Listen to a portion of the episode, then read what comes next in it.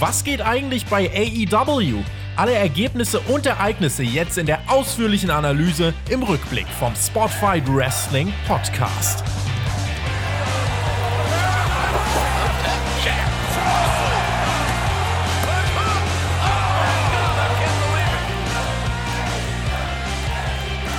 Übergangs Woche bei AEW. Könnte man meinen, ob es da wirklich äh, eine Übergangswoche gab, das besprechen wir jetzt zum späten Samstagabend. Wir zeichnen nach dem Deutschlandspiel auf. Ich bin eigentlich ganz guter Dinge, dass das mit einem 2-1-Sieg oder so gegen Portugal doch eigentlich geklappt haben dürfte. Wenn nicht, dann fangen wir euch und eure Trauer jetzt hier ab.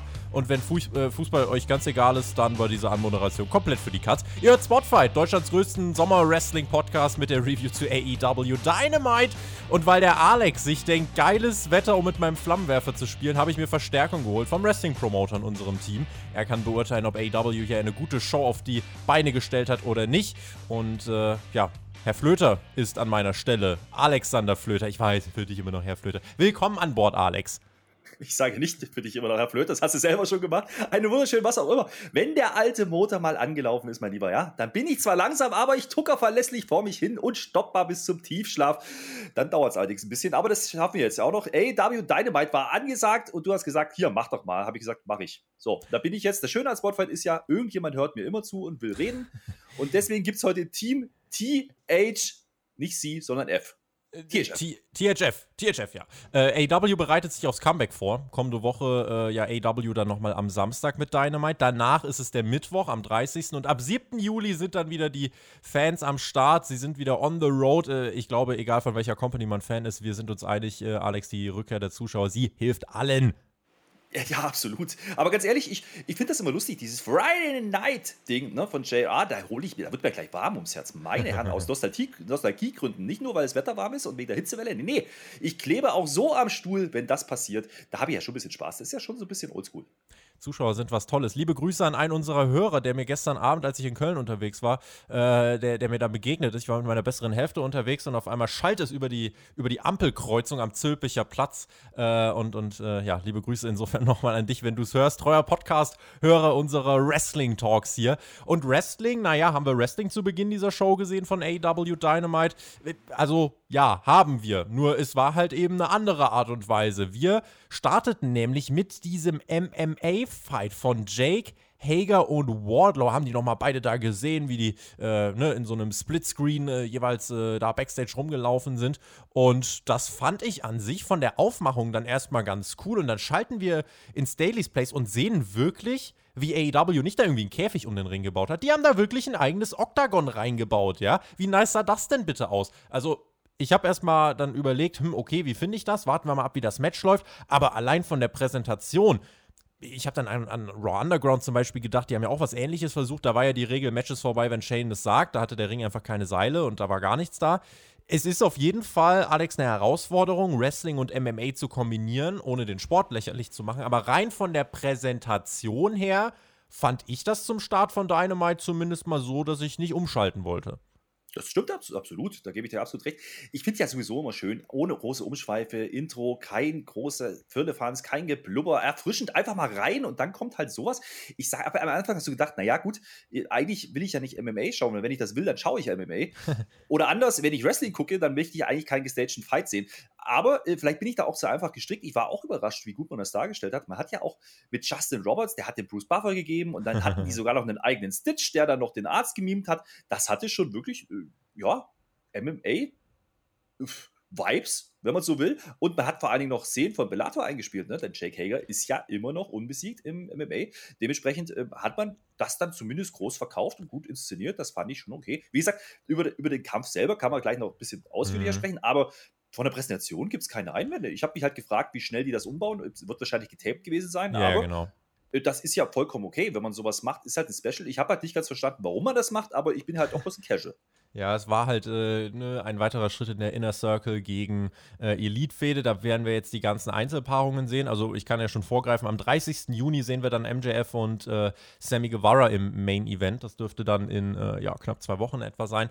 Ähm, Vorteil, der, der, mir hier auf jeden Fall aufgefallen ist, Jake Hager ist halt ein MMA-Fighter. Ich finde, das merkst du schon so ein bisschen. Äh, also der, der kann da, glaube ich, schon nochmal ein bisschen besseren Input geben. Ist auch unbesiegter MMA-Fighter, also das kannst du auch so verkaufen. Und es war halt wirklich so ein bisschen wie bei der UFC, ne? Da steht der Arzt, der schmiert dir da irgendwie so Schlotze ins Gesicht vorm Match und tastet dich da ab und alles mögliche hat man da gemacht. Das war schon ganz cool. Und eben auch, dass es nicht ein Ring war mit Käfig, sondern wirklich eben dieses Octagon, das hat, glaube ich, nochmal wirklich einfach viel, äh, viel gegeben dem Ganzen. Und wenn wir uns das Match selber anschauen, es war erstmal am Anfang viel abgetastet. Es hieß so, es sind jetzt drei Runden, a fünf Minuten, es gibt keine Pinfalls, keine äh, Richter, es gibt einfach nur TKO, Submission und äh, ja, halt Bewusstlosigkeit mehr oder weniger. Und am Anfang war es ein bisschen abgetastet, dann durfte jeder mal so seinen ersten Schlag landen. Es war viel Gepose und Show drin. Also ich glaube, gerade wenn du jetzt ein erfahrener MMA-Fan bist, wirst du ja schon sagen, na Leute, also das ist gerade das Ground and Pound war jetzt nicht so geil und es war schon ein bisschen stagey. Wardlow hat Hager dann auch ganz schön durch den Käfig geschleudert mit Fireman's Carry und hat einen Superman Punch zum Beispiel einfach vom Käfig gezeigt. Es war halt ein Wrestling-MMA-Fight. Ähm, auch mit eben diesen Worked Punches, also einfach mit diesen ne, gestellten Schlägen. Sie waren bemüht, es war halt so ein bisschen, finde ich, das Problem, äh, oder was heißt das Problem? Es war so eine 50-50-Geschichte. Manche Spots sahen richtig gut aus, habe ich gesagt, ey, cool, das, das kaufe ich. Und andere Spots, da hast du halt schon gemerkt, ja, äh, mach das mal besser nicht mehr. Und dann waren wir in Runde 2 und 50 Sekunden vor dem Ende dieser zweiten Runde hat Jake Hager dann seinen Submission Hold angesetzt, diesen Triangle Choke, mit dem er ja auch schon äh, in der Realität wirklich Kämpfe gewonnen hat. Und Wardlow hat nicht abgeklopft, sondern wurde einfach bewusstlos. Referee Aubrey Edwards beendet das Match und dann war der ganze Spaß, äh, Alex, nach knapp zwei Runden vorbei. Äh, bevor ich meinen Senf dazugebe, äh, erstmal die Frage an dich: Wie hat das im Match für dich funktioniert? Vor allem für diese Gesamtlänge von, es waren ja insgesamt knapp zehn Minuten. Ähm, zu lang, zu kurz, genau richtig? Und was waren die Stärken und Schwächen in dieser Umsetzung? Du hast vieles schon gesagt. Ich glaube, ähm, man hat relativ real angefangen. Da sah das alles noch ein bisschen nach MMA aus und man driftet dann natürlich. Ähm, ein Stück weit ins Pro Wrestling ab. Das ist ja auch logisch, muss man ja auch machen. Sind, ne, ich weiß nicht, ob Wardlow irgendwas mit MMA am Hut hat, zumindest sah das nicht so aus. Mhm. Ich fand äh, die Ansetzung ganz interessant. Also, man hat auch vor Runde 1, kurz vorm Ende, verkauft, dass Hager wirklich arge Probleme kriegt und sich in die, in die Pause und die Unterbrechung rettet. Das fand ich dann schon okay. Ich habe mich da echt ertappt äh, bei der ersten Unterbrechung, dass ich irgendwie Spaß dran hatte. Also, es war nicht das, was ich sehen wollte, aber das muss ich ja vorher auch nicht wissen, dass ich das sehen will. Hat mich eigentlich ganz gut unterhalten. Und ja, natürlich wurde Wardlow relativ stark dargestellt. Du kannst natürlich Hager jetzt nicht verlieren lassen. Das macht keinen Sinn. Deswegen ist das vom Ausgang her alles okay. Nach Punktbewertung, ich bin jetzt absolut kein MMA-Profi, aber Punktbewertung hätte ich Wardlow vorne gesehen und äh, am Ende muss er halt tappen. Das ist eine Darstellung, die kann man so machen. Und jetzt ganz ehrlich, knappe zehn Minuten es war halt mal was anderes. Man hat sich mal was getraut, man hat mal sich rausgetraut aus dem Standard-Opening-Ding.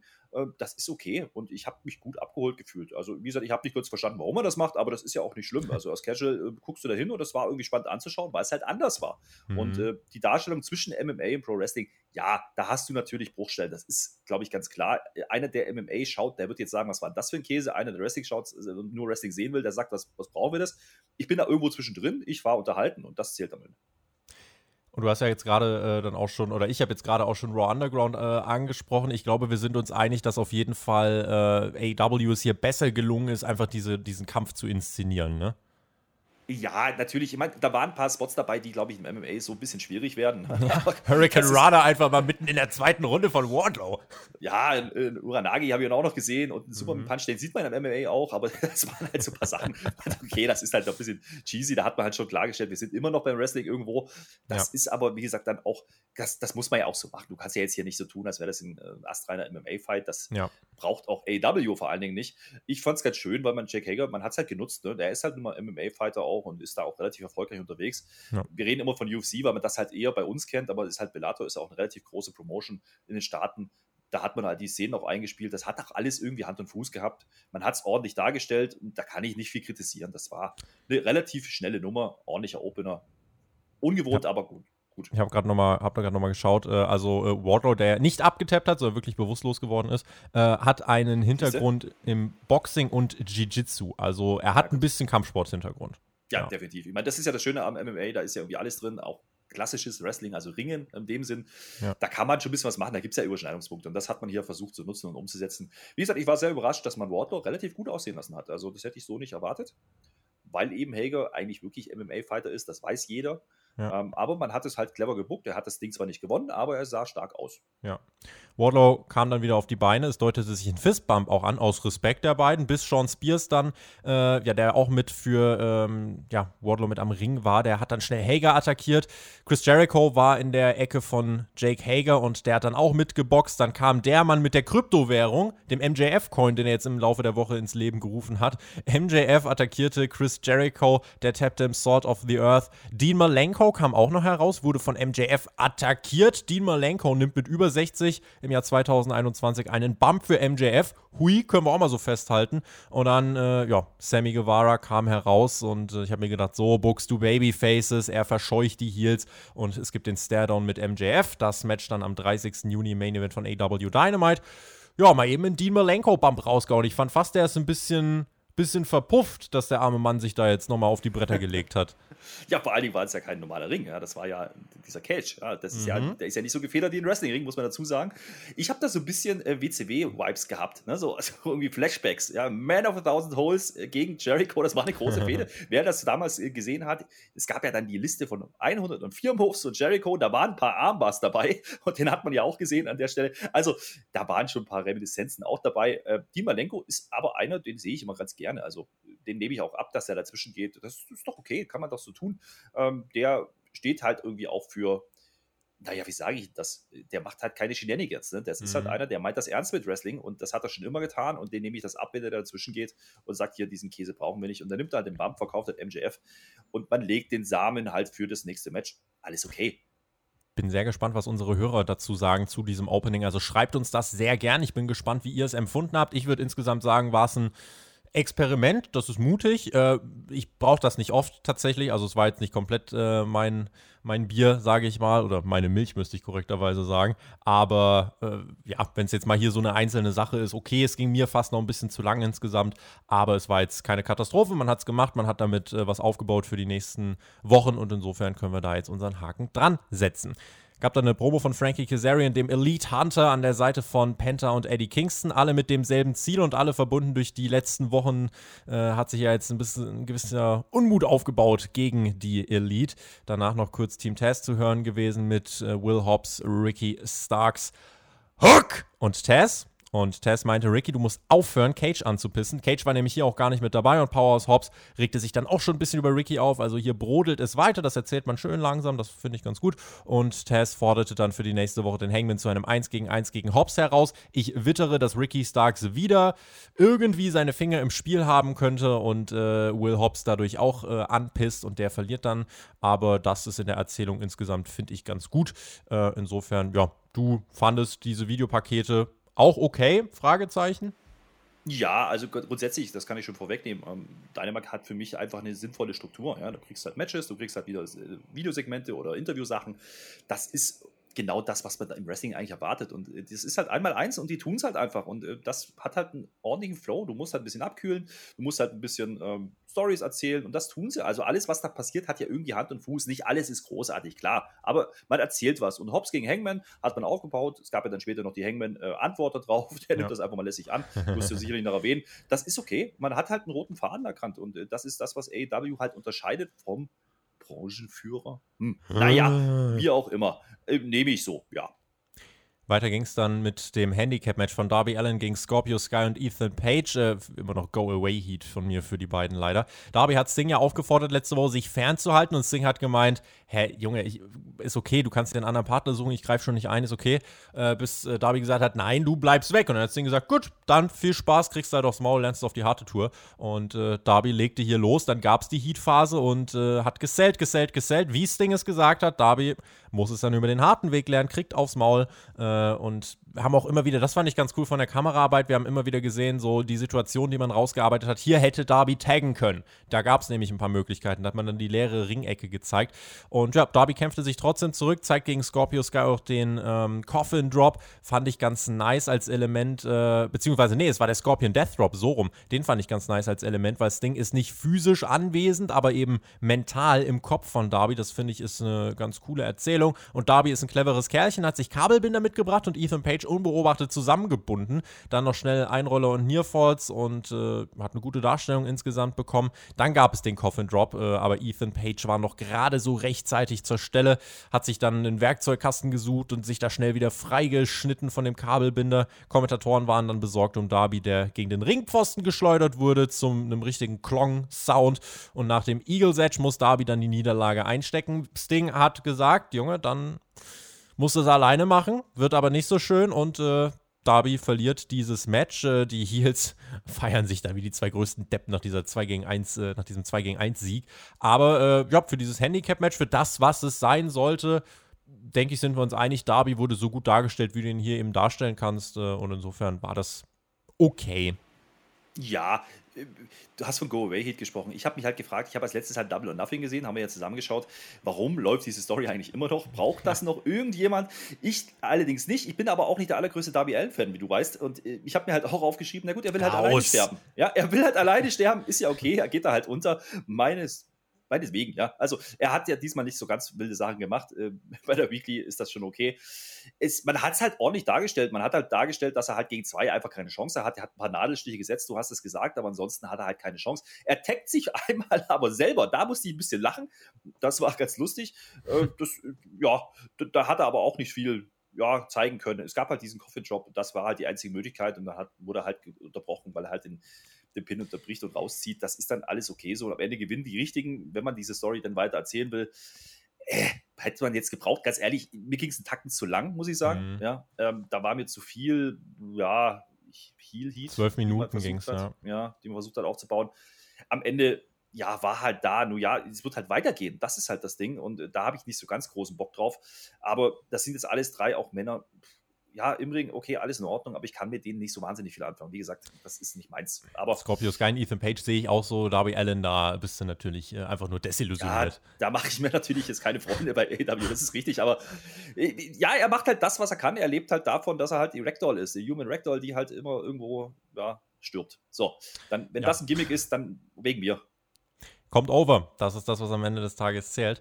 Ähm, es ist, wie du richtig angesprochen hast, es ist so ein Programm, wo man sich fragt, warum geht das weiter nach Double or Nothing? Trifft auch auf das nächste Match zu, über das wir jetzt gleich sprechen werden. Ich bin jetzt hier kein Freund der Fehde und vom nächsten Mal jetzt auch nicht so ein großer Fan. Orange Cassidy traf auf Cesar Benoni. Benoni auch keiner, den ich hier bei Dynamite im Produkt brauche, rein von dem, was er im Ring kann. Cassidy wurde hier während des Matches außerhalb, äh, ja, so ein bisschen von diesen Wingman wurde gepudert und frisiert und besprüht. Da habe ich mir so gedacht, ja, mach das von mir aus bei Dark, aber brauche ich jetzt hier nicht. Dann kommen die Best Friends dazu, gleichen quasi aus. Cassidy gewinnt nach dem Orange Punch, richtiger Sieger. Das ist schon so in Ordnung. Vier Minuten. Das ging jetzt nicht so lang, aber war halt auch so ein Programm, wo ich mir denke, ja, ist halt Comedy-Krams und Cassidy hat irgendwie Chris Jericho besiegt letztes Jahr und jetzt macht er das Zeug hier mit den Wingmen. Es fühlt sich aber alles so an und ich glaube, es ist halt wirklich einfach der Punkt. AEW hat jetzt diese ganzen Specials dann im Juli, da wird man diese ganzen Fäden zu Ende bringen, bin ich mir sicher. Deswegen hat man es jetzt nach Double or Nothing auch alles nochmal gestreckt. Ich glaube, das ist AW voll bewusst, aber man wird eben jetzt da die ganzen Matches noch ein letztes Mal bringen, ein finales Aufeinandertreffen bringen, dann wahrscheinlich, äh, ja, auch von, von die Fehde mit Darby und, und Scorpio Sky und Ethan Page wird man da hoffentlich auch beenden. Äh, und dann können wir nach diesen Specials einen Haken dran machen und dann können wir bitte im Juli und im August und so weiter dann mit frischen Impulsen starten. Da hätte ich Bock drauf. Ähm, Orange Cassidy gegen Cesar Benoni habe ich gesehen und vergessen. Auch da muss ich ein bisschen widersprechen. Wie gesagt, ich bin halt eher der Casual, ja. Also Bologna, das ist, der hat schon einen Look, der hat schon irgendwas Besonderes, äh, was ich irgendwie auch abnehme. Der mag jetzt nicht der 5-Sterne-Wrestler sein, da gebe ich dir recht, aber mit dem kann man was machen. Und natürlich, da waren ganz schön viele Menschen am Ring und um den Ring für ein Singles-Match. Das ist natürlich dann die Story. Und du hast gesagt, das driftet dann halt ab zu einem Spaß-Match. So, da habe ich mir aber gedacht, naja gut, warum denn eigentlich nicht? Weil die Fans hatten offensichtlich Spaß daran. Und das zählt ja am Wrestling dann auch. Es gab halt einen ordentlichen Rolling DDT. Ja, der ist Gold von Cassidy, muss man schon sagen. Dann wird es halt ein bisschen wilder, dann geht halt alles drunter drüber vier Minuten hast du es gesagt, hat jetzt keinen wehgetan. Ich habe es durchaus unterhaltsam empfunden und äh, schön dann auch, wie ja, Peter Avalon dann am Ende um den verlorenen Bruder weint. Big F würde man bei Twitch sagen, das sage ich auch an dieser Stelle. Also ich habe das schon gekauft. So, so ein kurzes Ding zwischendrin, so ein bisschen auflockern. Ja, Orange Cassidy ist halt auch ein Comedy-Charakter, muss man einfach mal sagen. Äh, dass man ihn jetzt natürlich bei Double or Nothing als, als großen ja, Star dargestellt hat, das ist ja täuscht ja nicht drüber weg, dass er trotzdem Comedy-Charakter ist und trotzdem funktioniert ja beides. Also das ist dann schon okay, das kann man da auch tun. Und äh, es tat jetzt hier kein weh, dass das halt so passiert, wie es passiert. Wie gesagt, die Stimmung war gut und wie gesagt, Wrestling ist manchmal auch einfach Stimmung und nicht nur fünf Sterne. F in den Chat, sage ich dazu nur. F der, Jungle, der Jungle Boy tauchte dann Backstage auf und war bei Alex Marvez, bis Don Callis und Kenny Omega auf dem Golfwagen hereinrollten mit äh, Nakazawa im Schlepptau. Äh, Callis ja kürzlich als EVP bei Impact entlassen, für alle, die das mitverfolgen. Herrlicher Look übrigens, beziehungsweise ich fand hier einfach nur rein vom Visual her, wie, wie man das äh, einfach gegenübergestellt hat. Callis im Anzug, Kenny, okay, im Casual Look, aber dann einfach der Jungle Boy. Sieht wirklich wie straight out of school aus, mit seinem Jogginganzug, mit dem Rucksack, mit den Haaren. Da, das war wirklich. genau so aufgeschrieben. Das genau ist das. doch wirklich, das ist doch ein nahbarer Charakter. Ein Schuljunge, Backstage. Mensch, was ja. macht der denn da mit seinem Rucksack? Aber den setzt er ja sogar ab. Also da war ja mal kurz heiß. Ja, ja der hat dann, da haben sie, sind sie fast gegeneinander äh, gegangen, weil Kenny Omega gesagt hat, ja komm, box mich doch heute schon. Und der Jungle Boy hat gesagt, naja, also würde mir das eigentlich ganz gerne bis nächste Woche aufheben. Ich bin ja nicht dumm, nächste Woche geht es um den Titel. Und äh, ja, dann gab es den Angriff von Nakazawa, der äh, den Jungle Boy dann mit seinem Laptop verprügelt. Aber der Jungle Boy schlägt dann zurück. Kenny Omega, Don Callis müssen ja, flüchten und Nakazawa wird zurückgelassen, aber der Jungle Boy ist natürlich kein Böser. Nakazawa hat er da weitestgehend in Ruhe gelassen. War ein drolliges Backstage-Segment. Omega ist mir noch ein bisschen zu cartoonisch. Der Typ ist so großartig, der sollte keine Lakaien haben, finde ich ganz grundsätzlich. Aber ansonsten einfach der Jungle Boy. Du also ich finde, noch nahbarer, noch sympathischer kannst du den auch gerade für ein junges Publikum, finde ich, nicht machen. Also das ist ja so ein greifbarer, sympathischer Junge ja, also auch wenn der nächste Woche den Titel nicht gewinnt, das, das glaube ich nicht, ähm, ja, ist es trotzdem, macht man hier einfach viel richtig in der Darstellung. Und einfach hier, wie du die hier gegeneinander gestellt hast, das war einfach herrliches Bild. Das ist halt auch so ein bisschen oldschool-mäßig, ne? Der erste Schlag ist frei, hat Omega gesagt, aber der will gar nicht so richtig. Er setzt zwar den Rucksack ab, aber so ganz ernst meint das nicht. Bisschen cheesy ist natürlich, dass er dann natürlich die, die, die Villains halt ver, ver, ja, vertreibt. Also gut, da muss man jetzt drüber wegsehen. Das ist halt dann auch Storytelling irgendwo am Ende des Tages. Man baut halt das Match auf und hat halt nochmal ein Segment gebracht. Aber du sagst es, äh, Jungle Boy, mein Gott, nahbar. Ja, er wird nichts holen, aber man hat mal den Spotlight auf ihn gerichtet. Das ist doch okay. Ähm, ich nehme den halt nicht ernst als Contender. Muss man aber, glaube ich, auch gar nicht in der Story und dementsprechend unterhält es halt und das äh, Segment da mit dem Ding, das, mit dem Rucksack und so, das, das ist schon sehr cheesy, aber äh, auf eine positive Art und Weise. Also, das möchte ich gar nicht kritisieren. Auch hier wieder Pacing von der Show. Ja, du hast halt dieses Match gehabt mit Cassidy und Bononi, war ein bisschen Spaß, dann kommt dieses Segment und dann ging es ja gleich weiter mit Matt Hardy. Da ging es dann äh, gleich weiter mit äh, Matt Hardy, der war dann Backstage. Christian Cage kam dazu und sie führten ihn quasi in eine Falle, sodass dann Christian Cage, der mit reinkam, äh, in so ein, ja, hinter so einem Gittertor dann äh, eingesperrt war. Er musste in die Cage, ja. Er musste in den Cage, ja, wir hatten den Cage-Fight und hier ging es dann in den Cage. Äh, und ja, Hardy meinte dann, er will, dass Christian seine Karriere beendet, seinen Ruhestand akzeptiert und ja, haben wir gedacht, okay, zwei ehemalige WWE-Stars fäden hier gegeneinander, dachte Cage geht in eine andere Richtung. Das Programm jetzt gegen Hardy ist halt auch so eine Überbrückung, ne? Das wird ebenso bei einem dieser Specials, glaube ich, beendet werden und dann geht's los mit Jagd auf den World-Title oder so. Ähm, das ist halt das, was ich generell gerade schon bei den Programmen angesprochen habe. Ist eine solide Fortführung der Feder, aber ja, jetzt nicht, nicht irgendwie ein großer, mhm. triftiger Einschaltgrund. Nee, nicht wirklich. Und vor allen Dingen, das passt halt nicht in das, was wir alles reingeogt haben. Ne? Ja, Cage ist jetzt da, um junges Talent overzubringen. Und gegen wen stellt man ihn? Gegen Matt Hardy. Ja, da kann er ja mal Matt Hardy overbringen. Das ist ja okay. Kann man ja mal machen. Ich habe äh, so ein bisschen dieses Karriere-Ding halt rausgehört. Ne? Ich weiß nicht, ob man da jetzt Carrier versus Carrier machen will. Kann ich mir nicht vorstellen. Das macht irgendwie auch keinen Sinn. Vielleicht plant man aber mit Hardy auch eher als, ja, on, ja, weiß ich nicht, Backstage-Personality, ich weiß es mhm. nicht, aber das kann ich mir ganz gut vorstellen. Vielleicht baut man da was auf und vielleicht ist dann äh, Cage derjenige, der mit Hardy erstmal eine Frühzeitrente schickt. Äh, na, zeitweise zumindest kann ich mir vorstellen, dass man sowas macht. Ob das jetzt wirklich spannend ist für einen AEW-Zuschauer, weiß ich nicht. Es sind halt zwei große Namen aus der Vergangenheit und äh, das ist nicht das, was AEW eigentlich ausmacht, wenn man die gegeneinander stellt. Ich bin mal gespannt. Also, wie gesagt, ich sehe da ein Match vielleicht bei diesem bei einem dieser Specials, aber danach muss bitte irgendwas anderes passieren. Danach musst du halt wirklich auch mit den wichtigen Charakteren wieder Zug aufnehmen. Also jetzt der Jungle Boy zum Beispiel, der ist jetzt in seinem World Title Match. Wir haben jetzt schon gesagt, wir rechnen da jetzt nicht die großen Chancen zu, aber der darf danach nicht in so ein Loch fallen. Also das ist trotzdem jemand, der für die Zukunft sehr wichtig sein wird. Der wird große Titel gewinnen. Den, den darf man nicht ins Loch fallen lassen. Der muss dann auch mit Fans ein Momentum kriegen. Der braucht eine Storyline. Das ist ganz wichtig. Ja, aber was man halt so gut halten muss, und das ist das, was Impact oder TNA damals immer falsch gemacht hat. Ja, wenn neue Leute kommen, steckt man die nicht sofort in die ganz großen Matches und gibt ihnen die großen Titel. Ja, also das ist dann schon irgendwie auch okay, weil wenn, wenn man jetzt Christian sofort in den Titelfehde buckt, ja, auch wenn er das Ding nicht gewinnt, dann wirkt das halt auch immer so, wie ich schwäche meinen eigenen Kader, meinen ja, eigenen. Roster, meine eigenen Leute. Und sind wir ehrlich, da sind viele dabei, frische Gesichter, die einfach vorher keiner auf dem Schirm hatte, nicht im Mainstream zumindest. Und mhm. dementsprechend ist das dann auch richtig, dass man das nicht tut mit Christian Cage und auch mit, mit Hardy nicht getan hat das, das nehme ich dann schon. Man muss halt die beiden nicht gegeneinander stellen. Und äh, du sagst es, man hat genügend Potenzial. Cassidy, äh, Jungle Boy, da ist genug da. Da kann man was machen. Und äh, dementsprechend, äh, da wird sich äh, AW dann zurückbesinnen, wenn es dann auf dieses Special, diesen Special-Monat äh, rausläuft. Da bin ich sehr mhm. gespannt. Ich glaube auch, da wird man noch ein bisschen mehr erzählen. Du hast vorhin von die Strecken ein bisschen gesprochen. Ja, das sieht man schon. Andererseits ist jetzt auch nicht so viel verwerflich daran, was man da gerade tut. Ja. Danach war es Zeit für One and Only Brock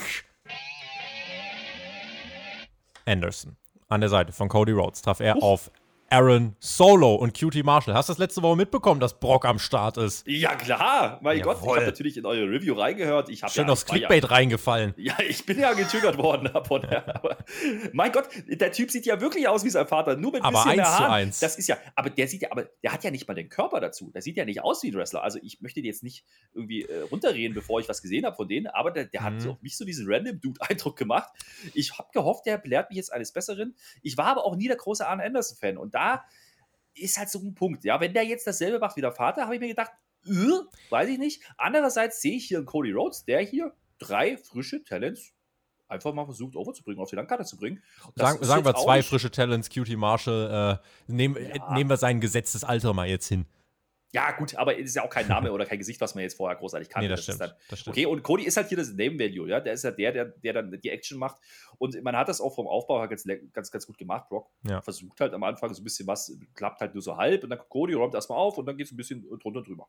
Ja, und ich fand es an sich ganz cool, äh, dass er ja, also dass das äh, Brock Anderson schon auch aussah wie sein Vater, dass er versucht hat zu wresteln wie sein Vater. Tatsächlich habe ich mir aber auch notiert, äh, die Physis ist noch nicht da. Äh, das muss auf jeden Fall noch besser werden. Ich glaube, wir haben das bei einer Situation, bei so einem, ich weiß nicht, eine Gut Ranch oder so war es gegen Aaron Solo, wo er Probleme hatte, Aaron Solo hochzuheben, wo ich schon denke, mhm. ja, das muss schon noch ja, ein bisschen besser werden. Ja, ja, bin ich bei dir. Er hat auch eine Clothesline geschlagen, wo ich mir dachte, okay, das war jetzt eher wie Mädchen. Das ist jetzt politisch nicht korrekt. Ich weiß, das darf ich hier so nicht sagen, aber ich sage es trotzdem. Das hat mir nicht gefallen. Also da hat der Impact gefehlt. Das möchte ich damit sagen. Ja.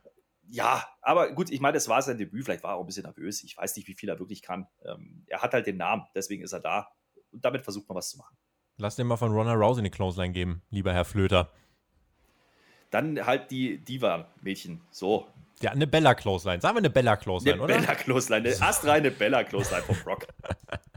ja, äh, du hast schon ein bisschen was vom Match geschildert. Äh, Brock Anderson musste ein bisschen Lehrgeld bezahlen. Es kam dann der Hottag zu Cody, der hat ordentlich aufgeräumt. Ab dem Hottag fand ich das Match dann wirklich gut, muss ich sagen. Äh, sahen dann auch alle anständig aus und es ist halt äh, dann auch, ne, du merkst, es ist AEW, weil am Ende gibt es halt den Pin und zwar für den One and Only Brock Anderson, nachdem er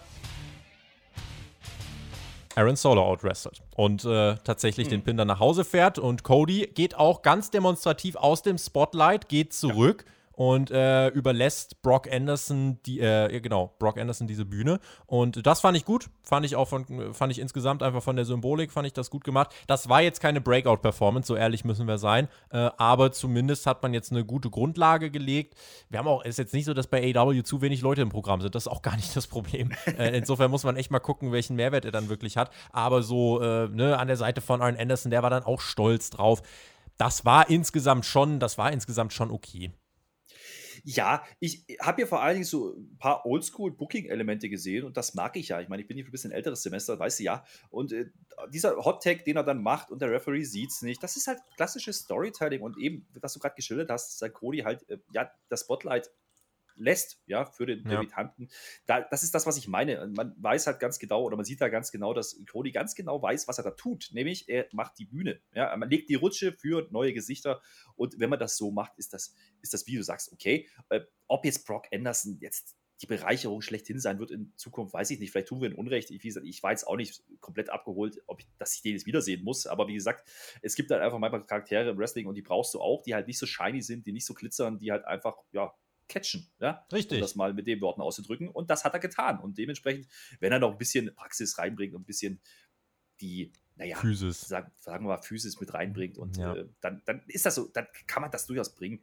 Ob das jetzt wirklich der nächste Star ist, halte ich, halte ich mal mich bedeckt an der Stelle. Mhm. Ja, er wird sich da anstellen müssen hinter anderen, aber äh, grundsätzlich hat er ja mit seinem Vater jemanden, der eine ganz solide Karriere gemacht hat. Ne? So bezeichnen Ja. wir es doch mal. Ja, so genauso. Genauso wie er, ja, er hat auch eine solide Karriere gemacht. Jake Roberts äh, mit Lance Archer, die waren wieder in dieser Bruchbude in der Ruine von Jacksonville. Und die erzählten irgendwelche Dinge und Lance Archer schien furchtbare Kopfschmerzen zu haben, so wie er da rumlief. Gebt dem Mann eine Aspirin, habe ich gedacht. Das ist ja furchtbar, wie er sich da immer den Kopf hält und scheinbar äh, mit, mit seinen Dämonen ringt. Also, das ist ja ganz schlimm. Äh, Quintessenz war, glaube ich, Archer ist ungeduldig. Dafür hat man uns dieses Segment gezeigt.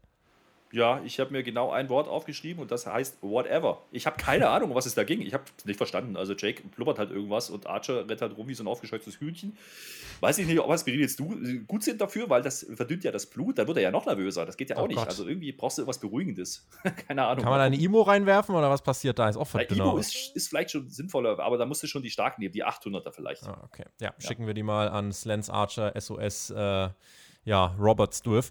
Ähm, Andrade war dann im Interview bei Jim Ross. Da habe ich mich drauf ge- gefreut, weil ich einfach wissen wollte, was erzählt man uns denn jetzt über den Charakter von Andrade? Es gab da am Anfang so ein bisschen Einspieler, wo man dann eben erklärt hat, ja, er ist hier das Face der Latinos. Und dann wurde er gefragt, warum bist du denn jetzt zu AW gekommen? Er hat dann auf Englisch gesprochen, gebrochenes Englisch, auch nochmal untertitelt. Ich hätte mir, glaube ich, gewünscht, dass es ja, auf Spanisch einfach, dass er es einfach in seiner Muttersprache rüberbringt. Ich glaube, dann kann es nochmal flüssiger und mit mehr Feuer bringen. Und das zu untertiteln wäre jetzt auch nicht das Problem gewesen. Er meinte auf jeden Fall, hier sind viele Stars, hier ist viel Talent, aber ich bin der Superstar und deswegen bin ich hier.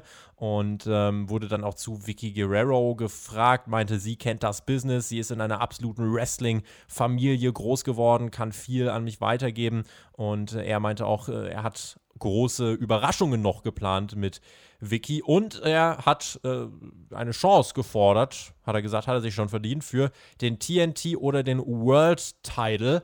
Ja, das soll er mal versuchen. Also Christian Cage kam auch rein und hat gesagt, ja, ich würde zwar jetzt gern einen World Title Shot haben, den muss ich mir jetzt erstmal ein paar Wochen und Monate verdienen. Das äh, finde ich sollte bei Andrade genauso sein. Du hast vorhin schon gesagt, äh, Impact hat das gerne mal zum Beispiel so gemacht, neue Namen, direkt World Title Match. Hier bei Andrade würde ich jetzt sagen, erstmal eine Fehde, wo wir ein bisschen was über seinen Charakter kennenlernen. Danach kannst du die erste von mir aus, wenn du es unbedingt bringen willst, Titelfehde bringen. Die muss er dann aber fast schon gewinnen. Insofern bin ich mal gespannt. Also es ist jetzt nicht äh, die allerleichteste aller Aufgaben, hier das Booking richtig äh, einzufädeln, um Andrade auch den Menschen näher zu bringen. Es war auch jetzt nicht das beste Jim Ross Sit-Down-Interview. Fand es fast noch ein bisschen zu flach einfach, weil es auch relativ schnell dann vorbei war. Äh, war aber an sich jetzt erstmal zumindest ein ordentlicher nächster Schritt in der Erzählung des Charakters von Andrade El Idolo. Fangen wir mit dem Positiven an. Primäreffekt, du kennst das Spiel. Ja, also man hat es geklippt, ne? Und da, da habe ich mir gedacht, okay, das war kein richtiges Interview. Das war ja so ein, so ein bisschen so ein Highlight. Hm? Wo- Highlight Reel von irgendwelchen Mhm. Standardsätzen, die man da raus hat. Mich hat es auch ein bisschen gestört, dass er halt erst Englisch redet, so ein bisschen, ja, eher semi gebrochen, wie auch immer, dann doch wieder zu Spanisch äh, wechselt. Ich, ich sehe aber dieser ganze Forderung, die er stellt, einen klaren Heel-Move, ja, und damit gibt man ihm schon eine gewisse Facette mit. Ich glaube nicht, dass man das macht, sage ich dir ganz ehrlich. Ich habe vorhin gesagt, äh, AW tendiert ja nicht dazu, das zu tun und äh, gleich die neuen Leute, die reinkommen von außerhalb, äh, in den Main Event zu stecken oder in Titelmatches zu stecken. Ich hoffe, das macht man hier auch. Man nutzt das einfach, um ihn als Heel zu positionieren, weil da ist er, glaube ich, Gold wert. Da muss er nicht viel reden, da kann er halt einfach handeln. Ich habe mir halt nur gedacht, okay, wenn der halt nicht sprechen kann, ja, das ist dasselbe wie äh, bei seinem Debüt, dann lass ihn halt auch nicht sprechen. Da macht doch kein Interview, Junge. Ja, also, jetzt mal ernst, da, da rettet auch JR nicht mehr. Also, gut, aber wie gesagt, dadurch, dass man es halt geklippt hat, äh, hat man es durchaus kaschieren können. Äh, Wirklich schlau sind wir jetzt nicht geworden. Er stellt halt Forderungen, okay, damit ist er halt jetzt nicht der allerbeliebteste und das ist, glaube ich, der einzige Sinn, den man hier hatte. Man hat ihm halt ja auch Vicky Guerrero an die Seite gegeben, um eigentlich zu reden. Die ist jetzt nicht da. Auf der anderen Seite fällt es mir schwer, das zu kritisieren, weil ich auch irgendwie froh war, dass Vicky Guerrero nicht da war. Korrekt. Insofern, ne, das ja. ist so ein bisschen die, die Sache. Aber mal gucken, Vicky Guerrero und er haben ja noch ein paar Überraschungen. Äh, ihr könnt ja mal in die Kommentare schreiben, was ihr glaubt, was diese Überraschungen sein werden. Äh, ob es da jetzt noch, ein, noch eine Verpflichtung gibt oder ob sie einfach nur ja, einen anderen Charakter von ihm debütieren werden. Keine Ahnung. Äh, aber da bleiben wir mal gespannt. Das ist auf jeden Fall nicht komplett langweilig. Das ist schon mal gut. Äh, aber es ist jetzt noch nicht so, dass das ein richtig heißer Charakter ist. Da muss man schon noch ein bisschen was machen. Ja, lass ihn halt ein bisschen Zeit. Ne? Bevor, bevor du das erste Match mit ihm machst, ja. kannst du sowas bringen und dann ein bisschen aufbauen und äh, lass ihn ruhig noch bis zu den Specialists oder vielleicht, vielleicht gab es im nächsten Pay-Per-View einfach nur reden und dann muss er liefern und dann haut er einen raus, dann ist er sofort drin. Das ist das Einzige, was ich hier sehe, was man tun sollte mit ihm.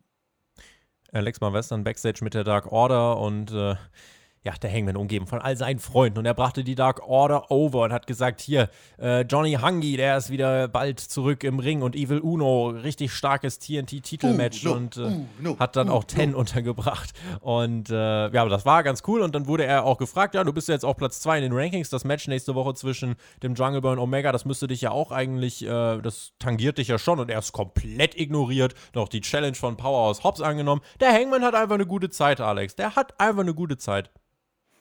Ja, bei den Temperaturen muss man ja aufpassen, wie viel man trinkt. Trinken ist wichtig, ist richtig. Aber Problem bei ihm ist halt immer, da ist ein bisschen was drin. Ja, ja Was trinkt er? Ja. Was trinkt er da? Es, sah nach Whisky aus. Aber äh, ist ja nicht so schlimm. Ja, solange er dann Spaß dran hat und mit den Leuten Spaß hat.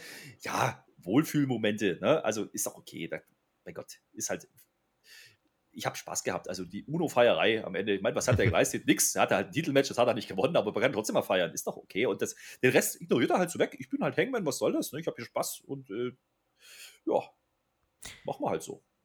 Nächste Woche dann das Match gegen Powerhouse Hobbs. Da bin ich mal gespannt, wie es weitergehen wird, äh, beziehungsweise ahne, dass Ricky Starks da, wie gesagt, seine Finger im Spiel haben wird. Dann hatten wir Penelope Ford. Sie traf auf Julia Hart. Die äh, Julia Hart ist ja wirklich auch so der Inbegriff dieses Cheerleader-Valid-Gimmicks, also wirklich komplett ins Gesicht, uh, ins Gesicht. Und das Match wirkte mir dann tatsächlich ein bisschen zu random. Da habe ich mir auch gedacht, das ist doch eher was für Elevation oder Dark an sich auch solide, keine brutalen Fuck-Ups drin, aber es war auch aufgezeichnet, also besser so. Und Julia Hart musste dann gegen Penelope Ford in einem, wie ich finde, doch äh, sehr gut aussehenden Indian Deathlock aufgeben. Den Move an sich finde ich cool und ähm, ja, das war das, was dann hier passiert ist. Nach dem Match kam Miro raus, bedrohte Penelope und meinte, äh, wo ist eigentlich dein Mann? Armes Ding, ja, Hochzeit, Verletzung, Teufelskreis kenne ich. Und dann bräuchte sich Miro mit Brian Pillman Jr. und dann hieß es von Tony Schiavone, äh, oder dann hieß es Tony Schiavone ist bei Dr. Britt Baker. Dann gingen wir ins nächste Segment, machen wir aber erstmal den Cut. Ähm, ich habe das jetzt sehr schnell zusammengefasst, weil ich jetzt gar nicht so viel zu sagen kann tatsächlich. Match war random und äh, Miro gegen, gegen Brian Pillman Jr ist okay als Übergangsmatch. Ja, das habe ich hier ausgenommen. Das war, glaube ich, der Grund, warum man das gemacht hat.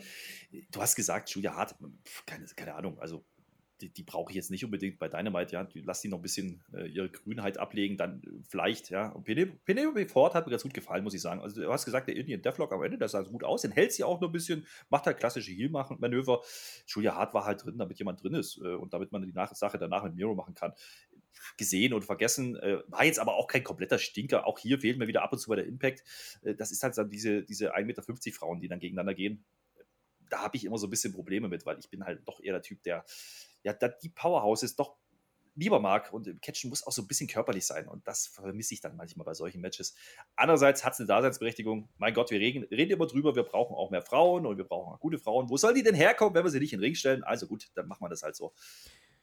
Eine Frau haben wir hier schon, und zwar Vicky Guerrero, die äh, war dann Backstage und hat eben dieses Interview von Dr. Britt Baker, Tony Schiavone und Reba Not Rebel unterbrochen. Und sie vertritt ja Nyla Rose und will, dass Rose den Titel von Baker bekommt.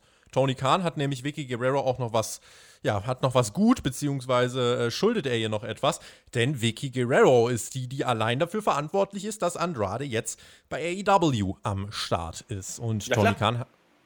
Bitte? Ja, klar. Ja, klar. Ja, na klar hat sie das gemacht, ja. Sie hat halt ihre WWE-Fühler ausgestreckt und äh, hat ihn dann eben zu AEW gelotst. Und was hat Tony Khan dann bekannt gegeben? Britt Baker und Reba gegen Nyla Rose und Vicky Guerrero findet statt am 30. Mhm. Juni. Ein Match aus der Hölle, wo ich mir denke, wer kauft sich denn ein Ticket für Vicky Guerrero im Ring 2021?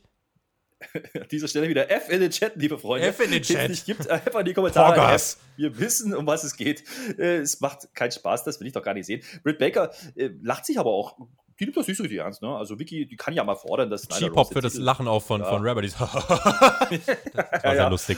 Ja, ich meine, man kann ja mal fordern, dass Nyla Rose den Titel bekommen sollte. Pff, will ich jetzt auch nicht sehen. Also gut, kann man halt machen, dann machen wir halt ein Tag Team Match. Das ist halt, braucht man das 2021 noch Vicky Guerrero? Ich weiß es nicht. Und vor allen Dingen, das ist ja jetzt auch nicht so, dass sie jetzt eine ausgewiesene Wrestlerin war vor dem Herrn. Ja, also ich kann mich nicht erinnern. Ich weiß, die hat mal auf irgendwelchen Forklifts gestanden und solche Sachen gemacht. Das weiß ich nicht, ob das jetzt prädestiniert für ein Match in 2021. Eher nicht. Aber gut, dann machen sie es halt. Ist halt auch so ein bisschen Übergangszeit. Du hast es gesagt, also müssen wir irgendwie füllen. Britt Baker kaufe ich nach wie vor. Absolut valide Titelträgerin. Äh, Die mag ich und überall, wo die drin ist, kann es ja auch nicht ganz schlecht sein. Von daher geschenkt. Dann haben wir außerdem äh, am 30. Juni Sammy Guevara und MJF. Äh, das wird da auch stattfinden. Nächste Woche Samstag dann Kenny Omega gegen Jungle Boy World Title Match. Außerdem Hangman gegen Powerhouse Hobbs. Da äh, haben wir jetzt also schon mal ein paar ja, Line-Ups bekommen für die nächsten Wochen, bis es dann wirklich, äh, also wir haben ja sogar für den 7. Juli, also wir haben jetzt eigentlich schon Matches für die nächsten drei Wochen, denn am 7. Juli gibt es ja auch das Strap-Match zwischen Cody und QT Marshall. Ja, Also huch, jetzt mal drei, ernst. Also, ne, das bin ich ja gar nicht gewohnt, dass man Matches bewirbt, dass man promotet als die Promotion. haben ja fast schon Ahnung, was sie in drei Wochen machen wollen. das ist ja Mensch. verrückt. Das deutet ja andere hin, die Promotions den. Main Event ihres Gimmick-Pay-Per-Views einfach mal 48 Stunden äh, vorziehen gefühlt oder 24 Stunden vorziehen. Ja, das war ein großer Smackdown. Masterplan von Triple H. Warte mal ab. Ich Ja, glaube, das, das, ist, das ist schon okay. Ja, äh, ja, aber das macht ja Spaß. Ich meine, du weißt, was dich erwartet. Und natürlich, jetzt hat man nochmal einen Samstags äh, Dynamite. Das ist halt auch nicht ganz einfach, bevor es dann wieder auf Mittwoch geht. Und dann äh, muss man halt irgendwie auch bewerben und 500 Mal sagen, dass es halt jetzt Saturday Dynamite gibt, Saturday Night, nicht Friday Mhm. Night mehr. Das ist halt eine schwierige Situation, wenn man ständig den Sendeplatz wechselt. Äh, Das muss man halt irgendwie adressieren. Das macht man ganz gut und trotzdem hat man halt das Gefühl, wie du sagst, dass da eine Idee dahinter ist, wo man hin möchte. Ja, auch wenn es momentan so ein bisschen übergangsmäßig wirkt. Das ist gar nicht so negativ, wie das immer klingt, wenn wir das sagen. Muss ja auch mal sein. Also ich verstehe, dass es jetzt nicht jede Woche komplett Knallgas geben kann. Insofern passt das. Danach gab es für mich, und ich hätte nicht gedacht, dass ich das sage, tatsächlich mit das Highlight der Woche, denn wir haben ein richtig geiles Videopaket gesehen Ja, zu oder? FTR gegen Santana und Ortiz. Sie sprachen über ihre Gegensätze, verschiedene Persönlichkeiten. Santana, so ein geiler Talker auch einfach, hat darüber gesprochen, ja, wir kommen hier aus New York und wir haben es über die Straße gemacht. Ihr kommt, wo kommt ihr aus North Carolina mit euren Villen? Ihr hattet euren geregelten Ablauf, euer geregeltes Leben. Wir mussten uns alles erarbeiten und kämpfen und wir beißen und kratzen im Ring und äh, dann FTA eben die komplette Gegenseite, die auch nochmal, ja, die Traditionalisten eben gegeben haben und äh, das war für mich bis hierhin wirklich das Coolste an der ganzen Show. Ich will dieses Match sehen, dieses Videopaket hat das Match für mich verkauft, das wird, denke ich, auch bei einem der Specials stattfinden und hier habe ich richtig Bock drauf. Ja, da sagst du viel Richtiges. Ne? Also ich habe es auch gemocht, wie AW einfach, das ist ein Midcard-Match, sind wir mal ehrlich, aber mit so einem Bilderclip verleihst du die ganze Zeit Flair. Meine Herren, da muss man auch mal loben. Ja, ich bin, bin ja gar nicht gewohnt, dass man sowas macht. Ich habe gerade schon über, über Ankündigungen äh, ja, stolz geredet, dass ich sowas sehe bei AW und dann hauen die noch so einen Bilderclip raus. Ich bin ja alter äh, Santana und Ortiz-Fan. Ja? Ich habe die ja, Ja. gesehen in Deutschland als EYFBO, sind sie hier angetreten. Ich liebe die Jungs. Da hat auch damals keiner gewusst, was, wer das ist und warum die da sind. Äh, Die kommen halt jetzt aus New York, Puerto Rico, wissen wir ja, mein Gott, ist halt nicht so schlimm, muss man ja auch nicht so ernst nehmen. Und äh, Impact hat es ja auch keiner gesehen, wo sie da waren. Ne? Also von daher ist nicht so schlimm. Und man hat es halt geschafft, die jetzt darzustellen, als sind das einfach coole Hunde, ja? Und dann kriegen die alten Matches mit FTR, das nehme ich. Und du hast gesagt, dieses, dieses, allein dieser Clip, wie lang ging der? Zwei, drei Minuten? Der hat Mhm. gereicht, um es heiß zu machen. So einfach ist ja auch Wrestling. Da muss ich doch einfach mal loben. Und das haben wir jetzt auch getan und das ist auch äh, gerechtfertigt. Danach zeigte man uns nochmal, AW wird am 22. September im Arthur Ashe Stadium veranstalten. Einfach mal Dynamite im Tennisstadion. Ja, klar doch, Alex. Da in New York, Puerto Rico. Äh, nee, halt, Moment, Fast. im WWE-Territorium, also WWE-Land, meine Herren, das hat sich nicht mal WCW getraut, muss man auch mal sagen. Das ist die größte Eben. Ankündigung. Ich habe übrigens gemocht, dieses, diesen Zusammenschnitt, ja, wie äh, Tony Khan äh, dann diese 1-Minuten-Clip da macht. Das war cool, ja, so ein bisschen äh, Shots aus der Stadt und dalala, dann das Stadion und da sitzt dann noch Orange Cassidy. Einfach auf den Punkt, so verkauft man, so promotet man, verdammt nochmal. Ich liebe es. Es gibt doch noch sowas im Mainstream Wrestling. Ich, ich gehe, ich fall vom Glauben ab. Und es ist äh, gar nicht mal so schwer, könnte man meinen, wenn man es hier sieht. Äh, deswegen, also auf diese Stadionshow bin ich auch gespannt. Also Dynamite im Stadion ist eine krasse Sache. Wer da übrigens mehr zu hören will, ich äh, empfehle euch unsere Folge von Hauptkampf, die schon online ist. Ist ja diese Woche am Freitag gekommen, weil wir ein volles Wochenende haben durch Hell in a Cell. Da gibt es dann übrigens auch morgen die Preview bei uns auf Patreon. Und am Montag sind wir selbstverständlich für euch dann auch Montagmorgen live mit der Review am Start. Also volles Programm. Und wer jetzt schon Bock auf Hauptkampf hat, um sich ein bisschen runterzukühlen, der kann da jetzt gern äh, noch reinhören, wenn er es nicht schon gemacht hat. Smart, Smart Mark Sterling, was ein geiler Name, war noch kurz am Start mit Jade Cargill und äh, sie sind nun gepartnert mit dem äh, mit der Hotelkette von Toronto Four Seasons und das ist jetzt ein neuer Sponsor. Es werden weiter elitäre Sponsoren für Cargill gesucht. Spotlight überlegt, ob es sich einkauft. Äh, ein weiblicher Goldberg immer noch. Danke. Hey, die ist unbesiegt und das wird so bleiben, denn sie ist eine Bitch. Also sie ist die Bitch. Darf man das hier sagen? Ich glaube nicht, aber ich mache es trotzdem. Die, die zeigt übrigens keine Mädchenklauslein, die Frau. Ja, das stimmt allerdings. Ah, und ich fand aber diesen Barney Stinson-Verschnitt. Ich verstehe nicht, warum der da ist und was der da macht. Ich habe den jetzt schon ein paar Mal gesehen, aber das ist ja. Smart Mark Sterling. Ja, Smart Mark, okay, wegen mir. Dann catern wir halt die Smart Marks. Ich glaube eher nicht mit den Segmenten, aber ich finde ja diese Chad Kagel, Kagel, Kagel, mein Gott, Karglas repariert.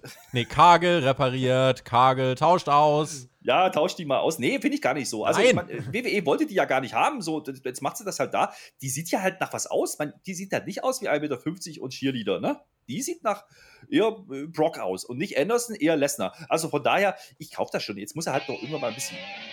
Oh, oh, oh. Entschuldigung, ja äh, ausgerutscht. Ja, huch, äh, nein, ich meine, ich weiß jetzt nicht, ob es das Segment jetzt gebraucht hätte. Man hat sie halt gezeigt, damit sie halt zu sehen war. So, ja. Punkt dran kurz sie nochmal ins Gedächtnis rufen. Sie wird dann, äh, denke ich, in den nächsten Wochen auch wieder ins Geschehen eingreifen. Hat auch gesagt, bei Rampage wird sie auch mit am Start sein. Das startet ja Mitte August. Bin ich mal gespannt, wo man sie dann demnächst einsetzen wird. Und dann war Zeit für den Main Event. Penta, Eddie Kingston und Frankie Kazarian gegen Doc Gallows, Carl Anderson und Matt Jackson. Äh, Gallows ist ein absoluter Clown, in ein Team mit Ethan Page und Scorpio Sky. Und ja, also was machen wir jetzt? ich kann das jetzt nicht Spot für Spot abspulen. Es ging in alle Richtungen, links, rechts, oben, unten. Äh, jeder dürfte was zeigen. Typisches AW Six-Man Tag Team Match, das ist nicht schlecht, absolut nicht. Äh, aber man kennt es mittlerweile. 14 Minuten wirklich Knallgas. Die Heels dominierten zwischendurch, aber die Faces haben dann spek äh, spektakulär zum ja, Siegesmarsch geblasen, kann man sagen. Waren gut dabei. Penta für mich MVP in diesem Match mit Carl Anderson. Die beiden haben, finde ich, am meisten mit abgerissen. Und kurz vorm Finish kommt dann Nick Jackson an den Ring, sprühte Penta Eisspray ins Gesicht, als der auf dem Top Rope saß. Penta sieht nichts mehr. Anderson mit dem Super Cutter und dem Sieg für die Heels. Wir lieben Eingriffsfinishes, Alex. Also ein paar Sachen waren AW-like. Hier hast du kurz mal eine kleine WWE-Hommage wieder erlebt. Ja, zum Ende hin. Aber wie du sagst, es war das klassische Six-Man-Tag, fast-paced, AW-Style. Nichts Besonderes, aber auch gut zu schauen trotzdem. Also, wenn man diesen Stil mag, äh, da, dafür ja, das hat ja auch AEW so ein bisschen zur eigenen Marke gemacht, in der Marke, muss man schon sagen. Äh, das sieht man halt jetzt äh, eher bei AEW und das ist dann auch okay, weil da catert man halt auch das Publikum, was man abholen möchte. Ja, ich fand es ganz lustig, wie man halt verkauft, dass Nick Jackson halt ein Superstar ist. Der muss ja auch nicht jede Woche, der ist einfach mal nicht da, kommt dann doch. Natürlich auch Matt Jackson, wie er wieder rauskommt, in Lack und Leder, da hat er ein bisschen gewildert im Store. Ist ja okay, mein Gott. Es ist halt Unterhaltung. Auch das ist ja Wrestling. Ja, äh, hat mich ein bisschen an Bad Bones John Klinger erinnert, das Outfit, äh, wenn den jemand kennt, den guten Mann. Das muss ja quasi ein guter Catcher sein. Wenn der so eine Mütze aufhat und dann auch mit der Mütze in den Ring geht und anfängt zu catchen, habe ich mir gedacht, holla die Waldfee, jetzt hauen sie aber raus. Mensch, hast gesagt, das müssen wir nicht durchgehen. Das war halt sehr wild zwischendrin war halt so ein Paradebeispiel für ein Main-Event, der funktionieren kann, auch wenn es jetzt nicht die ganz große Story drumherum gibt. Natürlich gibt es da irgendwie Verwurschtelung, gar keine Frage. Es war halt einfach ein Unterhaltungsding, ja. Und äh, das ja. muss halt dann schnell gehen, muss was passieren. Das haben sie Popcorn gemacht. Wrestling hätte der Popcorn gute TJ jetzt gesagt. Ja, kann man halt nicht immer machen, ne? Und schon gar nicht als Main-Event, aber hier war ich äh, ordentlich unterhalten wie gesagt, das ist dann okay. Ja, also hat mich jetzt nicht vom Hocker gehauen. Ich bin aber auch kein Freund von Six-Man-Tags. Äh, aber andererseits, mein Gott, da sind halt Menschen drin, die können halt auch schon ein bisschen wresteln. Das muss man ja schon mal zugestehen. Äh, ich habe halt nicht so ganz verstanden, weil ich, wie gesagt, seit äh, ja, Double or Nothing nicht geschaut habe, warum denn jetzt Kazarian damit äh, zu tun hat. Der ist jetzt äh, der Elite-Hunter. Der hat sich, nachdem SCU sich trennen ah, ja. musste wegen den Bugs, hat er sich gesagt, so, Alter, ich mache jetzt die okay. Elite kaputt und seitdem hat er die Faces hier und da mal ein bisschen gerettet und äh, macht die jetzt alleine platt. Und erschwerend kommt halt dazu, dass Moxley halt ein paar Windeln wechselt wahrscheinlich. Richtig. Ist, ist ja auch okay, ja. Also Kazarian ist ja aber auch so einer. Mein Gott, wie lange ist der schon dabei? Das, das kaufe ich ja trotzdem irgendwo. Ja, also ich nehme den immer noch ernst, egal was der gemacht hat. Ja, eben, ja. das hat mir gefallen.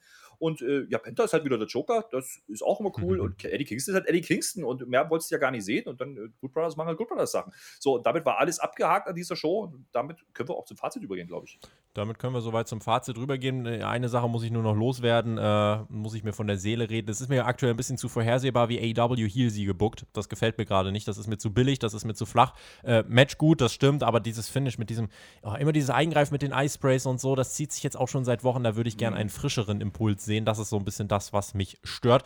Aber, und äh, damit können wir zum Fazit kommen, frischer Impuls diese Show war jetzt nicht komplett leblos oder so. Also zum Beispiel mit diesem Opener, mit diesem Cage-Fight, das war ein frischer Impuls, ja. Ich kann mir vorstellen, einige werden jetzt sagen, ja, warum hat Wardlow dann nicht gewonnen? Naja, weil Jake Hager ein MMA-Fighter ist. Äh, insofern, äh, trotzdem, insgesamt hat man damit keinen geschwächt. Das war mit so eines der ja, der, der frischesten Elemente in dieser Show. Dann eben das Videopaket, was ich angesprochen habe mit Proud and Powerful äh, FTA, das war noch nice. Und ansonsten plätscherte es eben so ein bisschen vor sich hin. Das war jetzt nicht schlecht, das war jetzt nicht herausragend. Das war eben eine durchschnittliche Weekly. Äh, ich glaube, das Wort Sommerpause trifft es ganz gut. Das hat jemand, glaube ich, auf Twitter vorhin geschrieben. Äh, man haut jetzt gerade nicht alles raus. Man ist so ein bisschen auf Standby, bis man dann eben Anfang Juli wieder anzieht, hoffe ich einfach mal, und dann eben im Juli die Schlusspunkte an die aktuellen Entwicklungen setzt, die Pandemie-Ära, das Buch mit der Pandemie-Ära, das Kapitel einfach zuklappt, dort und dann weitermacht mit äh, Dynamite in frischer Sommer-Action. Da bin ich dann gespannt, wie es ab August weitergeht mit neuen Paarungen. Äh, diese Ausgabe hier ähm, ja, muss man, finde ich, nicht in Gänze gesehen haben. Na, was heißt, muss man nicht gesehen haben? Also ich, das ist ja meckern auf hohem Niveau. Wenn du jede Woche WWE schaust, und zwar fünf Stunden mindestens, dann bist du Schließe ja froh, ich mich in einem dunklen Keller ein. Dann, ja, entweder das oder äh, man muss viel Bier trinken. Das geht aber auch nicht, weil du noch reden sollst danach. Also von daher, also ich, ich fand jetzt eigentlich, AW macht das schon trotz Leerlauf so ein bisschen, nicht Leerlauf ist klingt so negativ, macht, macht die schon viel richtig. Das war halt eine Showstruktur, das habe ich vorher schon mal angesprochen, die aus dem Lehrbuch kommt. Ja, da hat alles Sinn und Verstand, alles hat irgendwie eine Story, auch wenn es jetzt nicht alles brandheiß ist, aber das ist gut gepaced von der Show, wie man es rüberbringt, zwei Stunden in der Woche, alles in Ordnung. Mehr erwarte ich gar nicht von so einer Show, bevor jetzt irgendwie große Pay-Per-Views oder irgendwas anstehen, da ist das halt einfach mal so. Und dass AW halt einfach sehr inringlastig ist, das brauche ich euch ja nicht zu erzählen, ja, aber das ist auch gut so, weil das unterscheidet einfach zum Branchenführer, ja. Und ganz ehrlich, ich habe mehr Spaß gehabt, irgendwie casual-mäßig da mal wieder reinzuschauen, als irgendwie Raw zu schauen, drei Stunden lang. Und das nicht nur letzte Woche, sondern die ganzen Monate davor auch. Dementsprechend bin ich hier sehr zufrieden. Ich habe es gesehen, habe Spaß gemacht, habe jetzt hier mal ein bisschen gereviewt bei AW, habe meine absolute Inkompatibilität mit diesem Produkt zur Schau gestellt. Das ist doch auch was. Ja, äh, und in Stamford äh, denkt sich einfach nur jemand, ja, der fällt vom Stuhl, wenn du sagst, dir gefällt Raw nicht, dem gefällt Raw bestimmt ganz gut. Ähm, und damit machen wir unseren Haken tatsächlich an diese Ausgabe von AEW Dynamite. Denkt dran, Hell in a Cell Preview, die gibt es auf Patreon am Sonntag. Außerdem die Hell in a Cell Review am Montagmorgen. Wir würden uns freuen, wenn ihr damit am Start seid. Daumen hoch nicht vergessen, Kommentare schreiben, GW genießt Wrestling und äh, du missbrauchst mir meine Catchphrase hier nicht. Lass den Leuten ihren Spaß. Danke, dass du ausgeholfen hast. Äh, Respekt übrigens auch äh, in den Chat, ja. Respekt in den Chat für Herr Flöter, der richtig abreißt dieses Wochenende.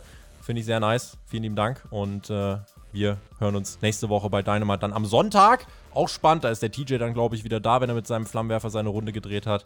Und dann gucken wir mal, wie es weitergeht. In diesem Sinne, schönes Wochenende. Wir hören uns. Macht's gut. Alex hat die Schlussworte. Ciao! Ja, du hast vieles gesagt. Ich mache jetzt hier einen Deckel drauf für heute. Drei Podcasts reichen an dem Samstag. Wir hören es ja dann, wie gesagt, bei der Hell in the Cell äh, Review ja, da ist der Tobi dabei. Da bin ich aber gespannt, wie er WWE jetzt wieder aufnimmt, wenn er mal wieder reinschaut. Äh, ich habe ja, gesagt, ich sollte Catchphrase nicht. Ich weiß gar nicht, von was er redet. Ich sage einfach nur freundlich, tschö mit OE und GW, genug Wrestling für heute, zumindest für mich. Ich bin raus.